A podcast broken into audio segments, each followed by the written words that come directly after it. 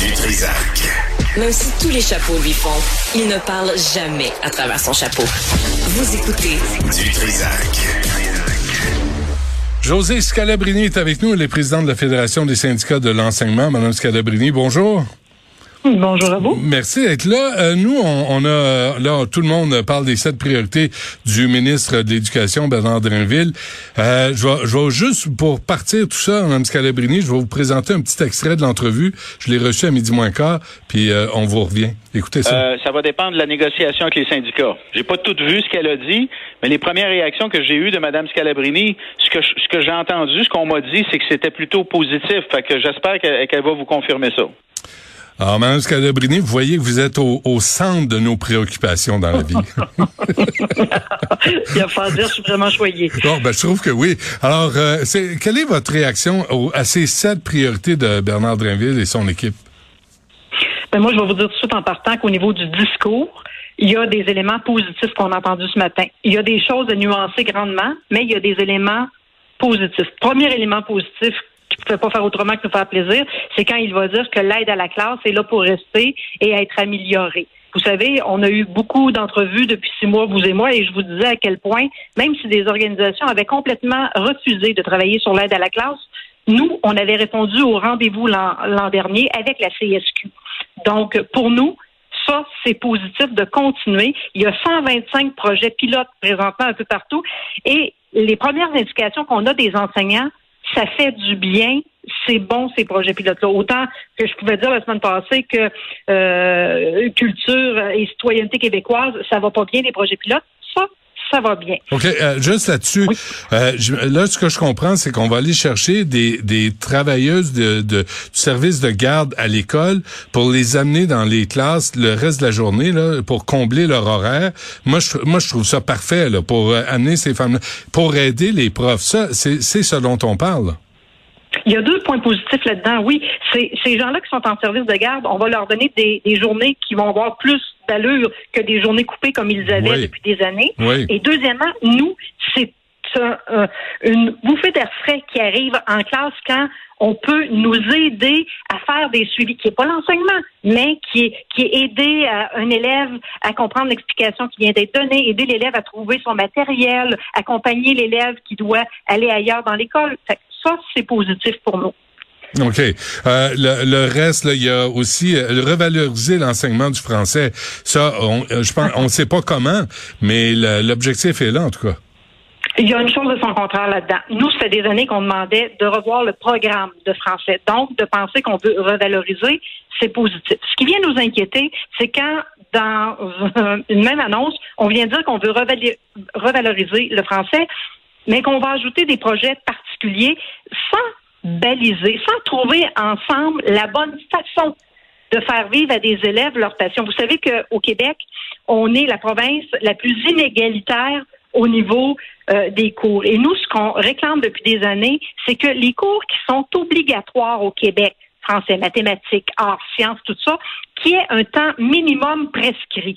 Parce que chaque fois que s'ajoute un projet particulier, on doit prendre ces heures-là en quelque part, et mmh. même si tu as des cours obligatoires, c'est là qu'on va les chercher. Donc, nous, on dit, euh, est-ce qu'il va enfin, parce que ça fait des années qu'on le réclame de bien des gouvernements, est-ce qu'il va amener un temps minimum prescrit pour s'assurer que les heures qu'on doit enseigner en français, on va les enseigner en français? Parce que vous savez comme moi que ce n'est pas nos meilleurs étudiants qui sont dans des projets particuliers sélectifs présentement, donc qui ont été choisis parce qu'ils ont déjà de la facilité, qui ont de la misère en français.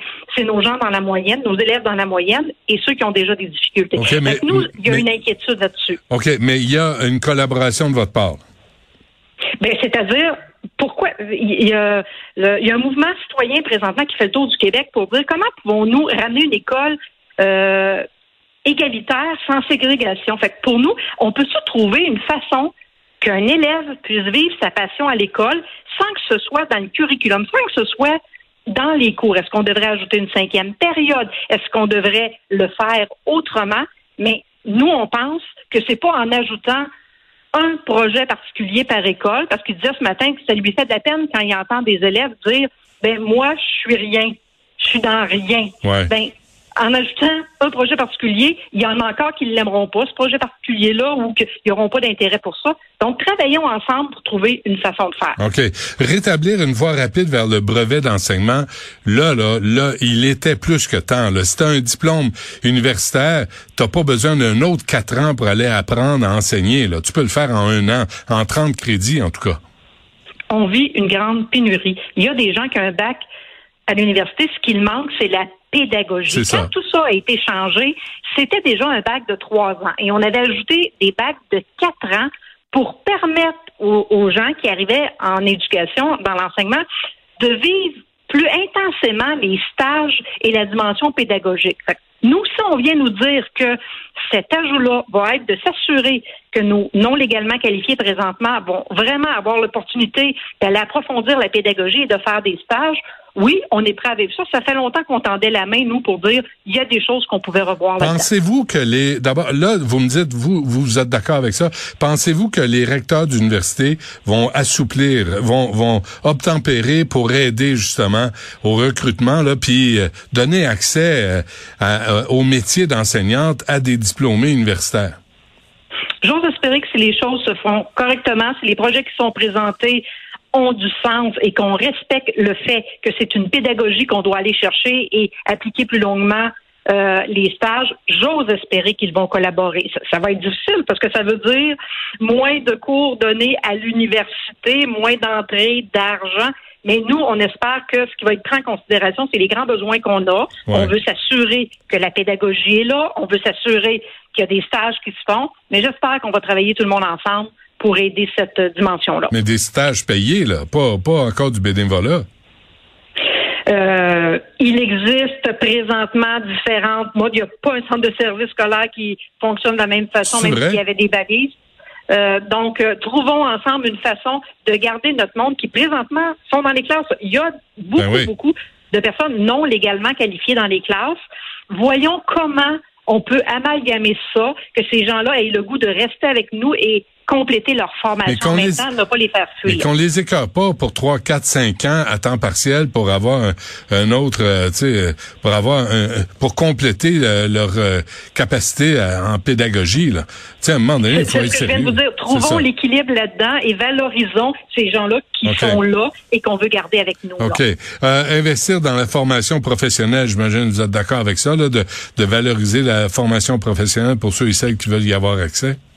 À 100 000 parce que nous-mêmes, on a un plan de communication depuis euh, six ou sept ans qui veut valoriser la formation professionnelle, tout comme on veut valoriser l'éducation aux adultes, parce qu'on sait qu'on est une province qui fait sa place au niveau de l'éducation des adultes. On a un plus haut taux de décrochage euh, qui dépasse euh, bien des endroits au Québec pour ce qui est du secondaire, mais on sait qu'on a le plus haut taux de raccrochage à l'éducation des adultes l'éducation des adultes et la formation professionnelle, de la valoriser, c'est positif. Ouais, puis euh, on a toujours besoin de, de plombiers, d'électriciens, de maçons, on s'agramouille, on les cherche, on court après.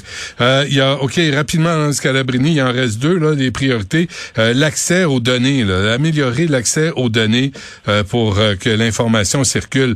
Ça aussi, j'imagine, de rendre le réseau de l'éducation plus performant, ça doit faire votre affaire être transparent, on est d'accord. Une gestion axée sur les résultats, travailler rien qu'à des statistiques, on peut pas être d'accord, mais être transparent puis avoir des données au ministère, oui, on peut être d'accord avec ça parce que trop souvent, on demande de l'information au ministère puis on ne l'avait pas, mais ça dépend. Si c'est pour venir imposer des méthodes d'enseignement après, il va y avoir des nuances à apporter, mais globalement, d'avoir des données, les chercheurs universitaires en éducation le disent depuis des années, ça fait trop longtemps qu'on s'est départi de, données qui étaient importantes, mais on en veut aussi de ces données-là pour savoir pourquoi les enseignants quittent, pourquoi on manque d'enseignants, pourquoi les enseignants ne sont plus dans nos écoles. Oui, on peut être pour ça. OK. Et euh, rénover, construire des écoles, euh, j'arrête pas de dire, engager des constructeurs de tours à condos. Là, ils font ça en 18 mois avec une piscine au, sur le toit puis un stationnement en dessous. Euh, ça prend pas six ans pour construire une école. Là, c'est pas vrai. Mais moi, je vais vous apporter une nuance parce que il y a déjà six ou sept ans, je ne sais pas si vous vous rappelez, on avait fait une conférence de presse de la rentrée en disant comment nos écoles avaient besoin d'amour au Québec. C'était épouvantable ce qu'on vivait. Mais moi, ce que je ne veux pas, c'est que quand on entend, comme depuis deux semaines, on a mis des milliards en éducation depuis qu'on est là. On a mis des milliards. Un instant. Si vous avez mis des milliards à la rénovation de nos écoles qui avaient été abandonnées, depuis 50 ans, venez pas dire que vous avez mis des milliards pour donner du service direct aux élèves. Là. Et pour moi, il faut en faire une nuance. Il y a 60 ans, quand on a construit notre système d'éducation, on a été capable de construire des écoles, rénover euh, des, des écoles qui étaient déjà là, mais on n'a pas abandonné le service aux élèves pour autant qu'on devait donner. Donc, pour moi, ça prend une logique là-dedans. OK. Avez-vous rencontré M. Drainville ou pas? Oui, j'ai rencontré il y a à peu près un mois euh, M. Drainville. Euh, on a eu de bons échanges et je vais vous avouer que euh, oui, il était à l'écoute. Oui, il était intéressé par ce qu'on disait et euh, on s'est dit qu'on voulait travailler ensemble. Mais moi, ce matin, ce que je veux retenir, c'est qu'il y a un discours qui peut être agréable ce matin, mais ce qui va être important, c'est les actions qui vont être posées. Oui, le suivi, oui. Euh, c'est drôle, hein? Jean-François Roberge, qui était lui-même prof, était là pendant quatre ans. Et puis il me semble qu'il n'est pas arrivé avec des, des priorités aussi claires que ça.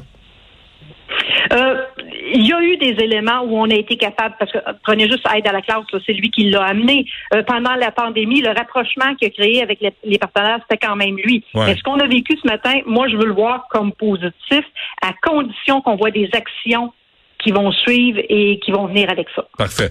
Euh, José Scalabrini, un gros merci d'avoir pris le temps de nous parler. Puis, euh, ben, on va suivre le dossier, évidemment. Merci beaucoup. Bonne journée à vous.